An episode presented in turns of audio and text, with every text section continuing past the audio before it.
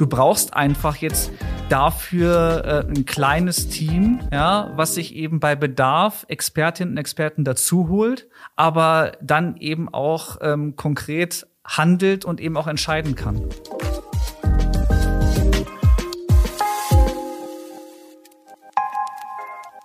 Herzlich willkommen zu Feierabendgespräche, dem Arbeitsalltagspodcast der Wertgarantie Group. Zu Gast bei mir ist heute Christian Schrader aus der Unternehmenskommunikation und ich bin Sebastian Kraforst. Wir stehen in unserem hauseigenen Studio und nehmen, wie der Name schon sagt, im Feierabend auf. Hallo Christian, schön, dass du da bist. Ja, guten Abend Sebastian. Stell dich doch gerne einmal für unsere Zuhörer vor. Wie alt bist du? Wie lange bist du denn schon hier? Das mache ich gerne. Also ich bin Christian, ich bin 33 Jahre jung, ähm, jetzt inzwischen seit ein bisschen mehr als vier Jahren schon bei der Wertgarantie Group äh, und ich arbeite genau wie du in der internen Kommunikation. Was sind denn deine Aufgaben? Also was machst du den ganzen Tag? Wie sieht so ein Arbeitsalltag aus? Also ich bekomme sehr, sehr häufig ähm, wenn mich auch neue Kolleginnen und Kollegen treffen, dann die, die Aussage, ja, ich kenne sie durch Connect. Also ähm, wir sind ähm, Administratoren von unserem Social Intranet Connect. Gleichzeitig sind wir natürlich auch Ansprechpersonen und ja, erste Ansprechpartner einfach, wenn Fragen sind, jetzt auch gerade bei der Erstellung von Beiträgen. Also geben auch immer wieder textliche Unterstützung mit dazu und haben ja jetzt auch im vergangenen Jahr unser ähm, neues Social Intranet ähm, rausgebracht, also das neue System, als das hat äh, das alte dann abgewechselt. Grundsätzlich äh, ist dieses schöne Wort Mitarbeiterkommunikation auch noch immer im Raum. Ja, also wir informieren über Entwicklungen in der Unternehmensgruppe, wir geben den Kolleginnen und Kollegen auch eine Bühne, dass sie sich präsentieren können über Formate, die wir in der internen Kommunikation haben. Und äh, natürlich berichten wir auch, auch selbst. Aber wir haben jetzt auch gerade gesehen, dass das neue Social Internet wirklich gut angenommen wird und auch immer mehr über ihre Projekte, Aufgaben berichten möchten. Das ist eine ganz tolle Entwicklung. Und wir sind jetzt vor allem dann auch als Moderatoren dann auch gefragt, um da eben auch die Kommunikation dann auch gezielt zu steuern. Das ist auch mit unserer Aufgabe. Ja, das klingt auf jeden Fall sehr spannend, aber apropos zielgerichteter Kommunikation, denn das ist eigentlich auch ein bisschen das Thema heute. Transparente Kommunikation, gerade in Zeiten von Corona oder auch in Zeiten von Corona. Wichtiges Thema. Genau.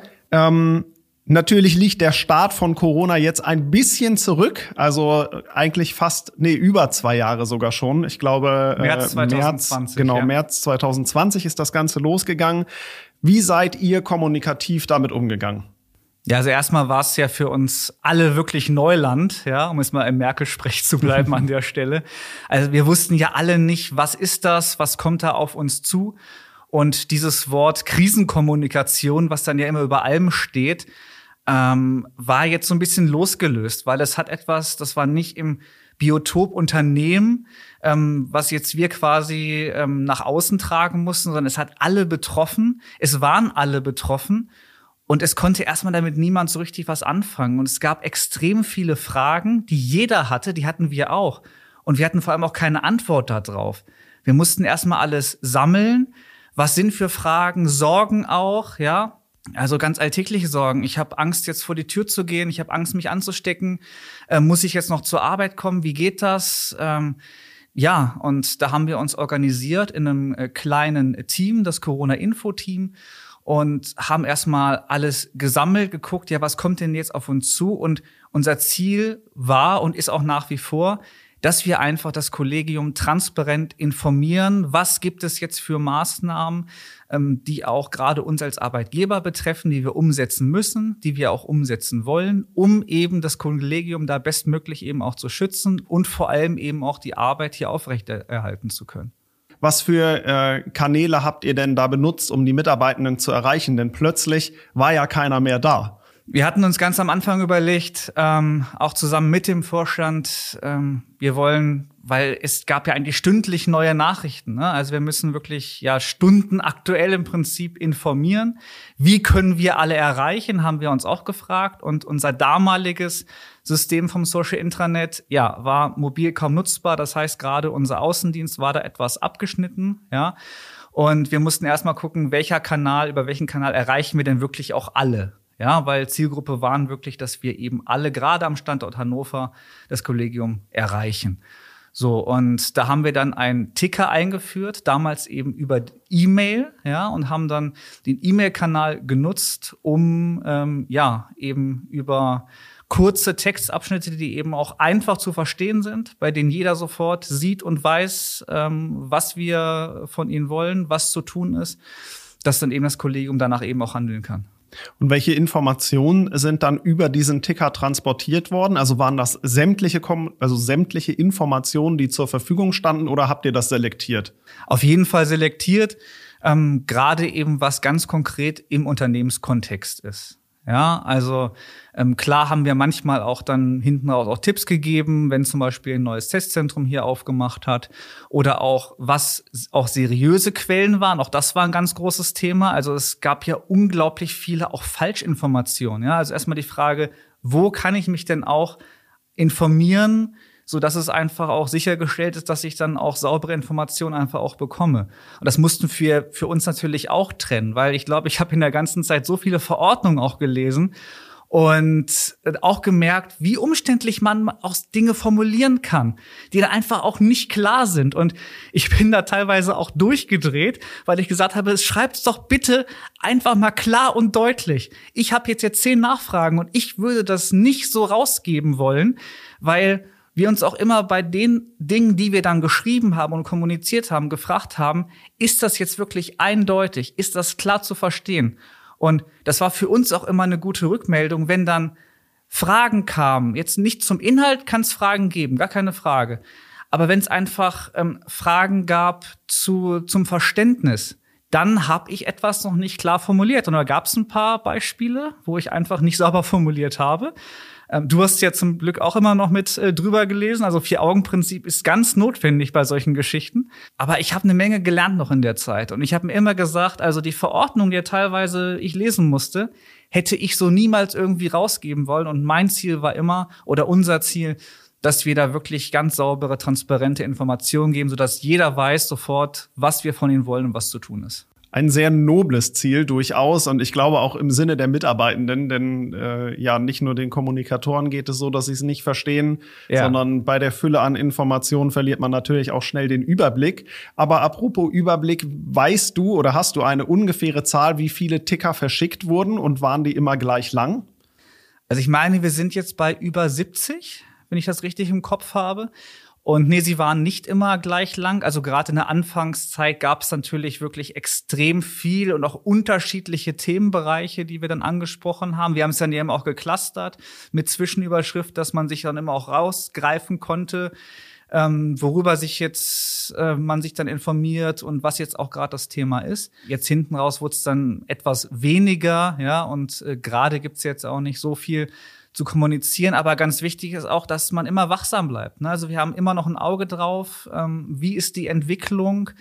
Ähm, in welche Richtung geht es? Und äh, wir werden da auch nicht nachlassen. Und eben unser Ziel ist einfach, dass, äh, dass wir das Kollegium da bestmöglich und eben transparent äh, informieren. Du hattest vorhin angesprochen, dass äh, jetzt ein Social Intranet eigentlich seit einem Jahr oder das neue System seit einem Jahr mit vorhanden ist wenn es das schon zum Start von Corona gegeben hätte, Hättest du was anders gemacht? Mm, also mit dem neuen System können wir jetzt ja auch alle anbinden, dadurch, dass wir jetzt ja auch eine schöne App haben, die ich übrigens auch sehr empfehlen kann. Also wer sie noch nicht hat, äh, gerne gerne installieren. Und wir bilden jetzt ja auch den Ticker ähm, über Connect ab. Also mit dem neuen System zum damaligen Zeitpunkt wäre es auf jeden Fall eine Überlegung gewesen, sofort auf das Social Internet umzusteigen. Ja. Wahrscheinlich, weil dann auch Push-Mitteilungen genau, möglich. Push-Nachrichten. Ja. Und vor allem auch, um so diese E-Mail-Kommunikation etwas zu entlasten. Das ist ja auch noch Ziel unserer Social Intranets, dass wir da die Kommunikation auch etwas bündeln können. Wahrscheinlich auch einfacher wiederzufinden, als wenn man jetzt genau. in seinem Postfach gezielt nach Informationen sucht. Das ist ja systemabhängig, mal ein bisschen leichter, mal ein bisschen schwerer. Ja, genau. Aber ja, ja, sehr gut. Wie ist das denn so angenommen worden? Also gab es viele Nachfragen oder war es ein Bedürfnis der Mitarbeitenden, noch mehr Informationen zu bekommen? Gibt es da ja ein Feedback zu, also zu der Kommunikation im Allgemeinen, gerade vielleicht in der Hochphase? Ja, die Rückmeldungen waren für uns damals ganz wertvoll, also ähm, positiv wie auch die negativen, also die auch konstruktiv Kritik geäußert haben weil nur dadurch konnten wir uns auch, auch verbessern, ja, und gucken, was können wir noch optimieren, was müssen wir auch noch besser machen. Wie ich auch sagte, was ist noch nicht eindeutig formuliert, ähm, wo muss ich dann auch noch mal ran, äh, wenn ich denn die Texte konzipiere und auch schreibe. Und äh, es gab sehr, sehr, sehr viele Fragen und die musste man natürlich auch erstmal ja äh, zusammenfassen ähm, gucken, was ist jetzt wirklich relevant, was betrifft auch wen. Also gerade das Thema Informationsmanagement ist dabei auch ganz wichtig. Also mit wem müssen wir die Inhalte auch abstimmen? Geht das bis zum Vorstand? Geht das in die Führungskräfterunde? Ja, wer muss wann was wissen? Also das sind immer die Fragen, die wir uns dabei stellen und ähm, dass im besten Fall jeder zu dem richtigen Zeitpunkt eben die Information bekommt und dann eben auch danach handeln kann. Du hast gerade einen ganz spannenden Punkt angesprochen, nämlich Abstimmungsschleifen. Äh, wer saß denn in diesem Team drin? Also war das nur die Unternehmenskommunikation oder war da der Vorstand auch mit eingebunden? Das hat sich zusammengesetzt aus den Bereichen Personal, ja, Marketing von unserer Seite aus, aber auch vom Arbeitsschutz ähm, und auch äh, ehemals auch Betriebsorganisation. Und wir haben dann die Themen gebündelt ähm, und haben je nachdem, was es für ein Thema war, auch Expertinnen und Experten aus anderen Bereichen mit hinzugezogen. Ja, aber wichtig war, dass wir im Team einfach äh, autark und auch dynamisch bleiben. Also hattet ihr auch eine gewisse Entscheidungsgewalt in Anführungszeichen. Ja. Ja. Sehr Auf gut. jeden Fall. Ne, das macht so ein Team ja tatsächlich dann auch arbeitsfähig, gerade was auch Informationen angeht, die ja dann doch stündlich neu also, gewesen sind. Wir haben es ja damals gesehen, also ja. gerade die Ministerpräsidentenkonferenz, die teilweise bis vier Uhr nachts oder wie lang auch immer dann irgendwie dann zusammensaßen. Du brauchst einfach jetzt dafür äh, ein kleines Team, ja, was sich eben bei Bedarf Expertinnen und Experten dazu holt, aber dann eben auch ähm, konkret handelt und eben auch entscheiden kann. Ja. ja. Also was geben wir zur Abstimmung zum Vorstand? Ähm, was braucht vielleicht nur eine Zustimmung auch von der ähm, Bereichsleiterrunde, Führungskräfterunde? Ja, also ähm, da konnten wir dann immer situativ eben auch äh, agieren und handeln. Und ähm, das hat das Ganze dann auch auf jeden Fall vereinfacht für uns. Jetzt haben wir Corona ja schon doch ein bisschen länger, fast zwei Jahre haben wir vorhin auch schon gesagt. Inwieweit ist denn diese Krisenkommunikation auch an alle Mitarbeitenden in ja eigentlich eine Regelkommunikation im Alltag übergegangen? Oh, das ist eine gute Frage.